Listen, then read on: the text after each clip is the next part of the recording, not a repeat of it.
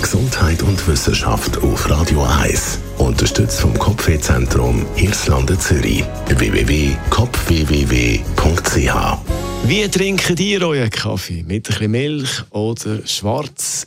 In einer Studie haben wir angeschaut, zu welche Kaffeevariante am besten ist für unsere Gesundheit.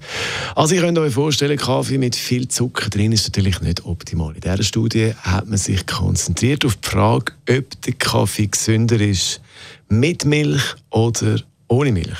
Und es gibt eine klare Antwort. Zuerst zum Kaffee selber. In einer Studie von WissenschaftlerInnen aus Österreich aus dem Jahr 2014 hat man gesehen, dass der Kaffee eine positive Wirkung hat auf unseren Körper. Der Kaffee startet eine Art ein Selbstverdauungsprogramm, die Zellen sogar kann reinigen und erneuern wo gut ist für uns. Ähnlich wie wenn wir würden fasten, löst es also einen Prozess aus, der Kaffee. Aber das funktioniert nur ohne Milch, weil mit der Milch und dem tierischen Protein wird der Prozess wieder gestoppt. Darum also eine klare Antwort. Kaffee ist gesünder ohne Milch.